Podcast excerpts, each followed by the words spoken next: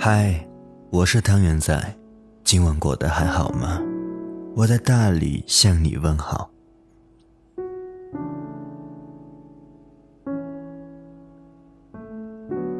前几天看了有关于日本这剧组的报道，说啊，在日本有超过一百万的成年人身居家中，他们不社交、不工作，自我封闭，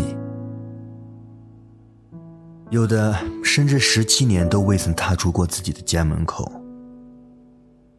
这剧组占日本中人口数的百分之一，被称之为失踪了的一百万人口。已经严重的影响了日本的经济发展。这类人又称之为 NEET，就是不升学、不就业、不进修，或者不参加就业辅导。他们并不是一开始就是这局，其中有破产的商人、被裁员的员工、升学失败的学生和离婚的男人。是生活在我们身边的普通人，只是他们都选择了放弃抵抗，沉默的接受生活的重锤。这局就是一部放弃抵抗的生活史。其实这一个特征，也是现在许多年轻人生活的极端表现。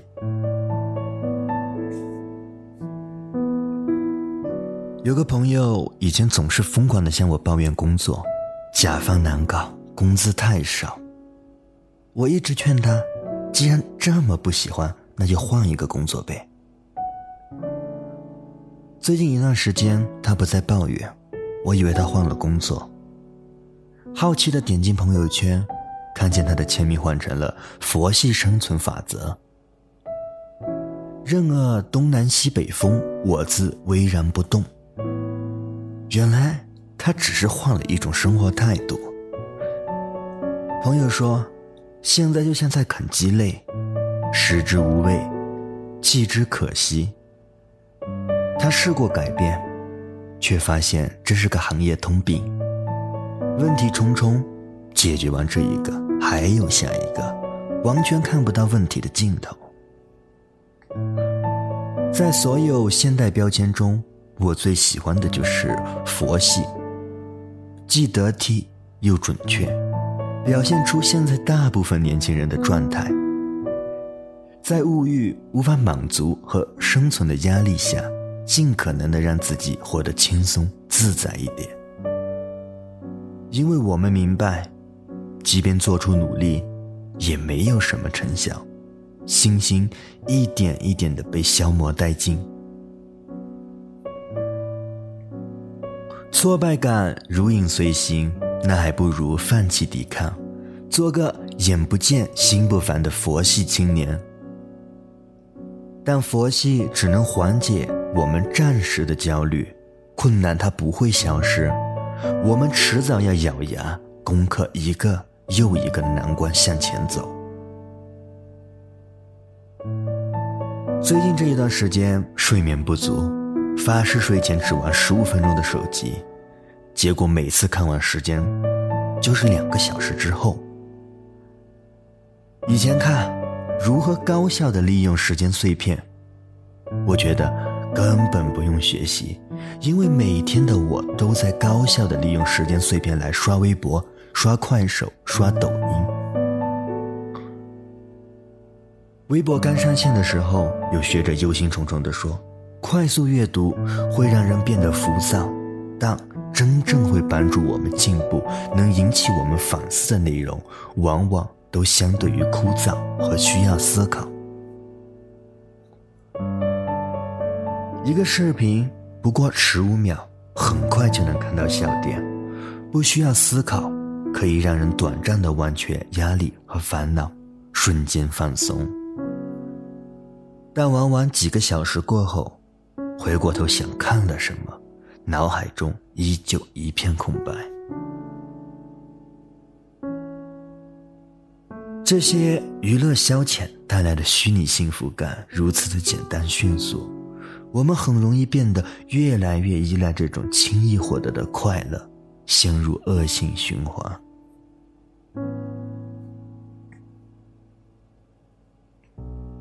逃避的方式有很多细分下来有拖延压抑敷衍放弃四种其中拖延是最常见的一种逃避方式。前几天看微博说当代年轻人中，只要有人能克服延缓，基本上就超越了同龄人一大截。虽然这只是调侃。但的确道出了大多数年轻人都在饱受的拖延之苦。你有没有发现，越是重要、越是花时间做的事，就越会被我们拖延？究其原因，最重要的一条就是我们畏惧失败，因为害怕能力不足以、无法去完成，就选择暂时回避它。一直觉得，当代社会缺少对孩子的挫败教育，导致我们这一代的年轻人，稍微一失败，就被打击到崩溃。因为能力不足导致失败这一件事情并不可耻，而且逃避并不像我们想象中的那么有用。学会忍受失败。理解自己的不足，要明白挫折本来就是人生常态，而且失败并不会影响自尊。放弃抵抵抗生活后，那些绕过去的困难，以后一定还会再次找上门，而且通常他们还会让现状变得更糟。改变这种现状，最重要的就是逃离舒适区。逃离舒适区意味着我们的社会参与意识逐渐增强，开始审视自己的现状和问题，重新燃起对生活和自己的责任感。同时，我们也不能丧失对事物的热情和好心。成年之后，对于生活中很多事情，比如日复一日的工作。平淡的婚姻，热情褪尽后，人就会开始厌倦。我们似乎丧失了对未知的兴趣，再加上被生活重锤之后的低迷颓废，往往会产生“这没什么，不得到也没关系”的想法。但这是自欺欺人的。保持对世界的好奇心。直面自己曾经产生过的那些欲望，不要消解它，要有想要变得更好的人的态度，努力跑去未来。未来的路上会有许多道门，每扇门的后面都有个答案。也许那个答案不尽人意，但不要害怕。世界虽然不像便利店一样敞开大门对我们说“欢迎光临，随意挑选”，但也不像我们想象中的那么冷酷。在人生路上，祝愿我们每个人都能勇敢、自信的推开任何一扇门。晚安，我是五言大叔。今晚的故事就到这里。与君共勉，做个好梦。地下鉄にへばりついたガム踏んづけてもう何もかも嫌になったああもう全部やめだここにしがみついてる価値はないそもそも 前から気に食わなかった。イライラすんのは割に合わない。辛酸なめる日々の逆境。夢が重荷になってりゃせはね。すり減ったスニーカーじゃ。夢の日はうまく走れない。すり減った魂じゃ。辛い時うまく笑えない。たまらずに人混みを走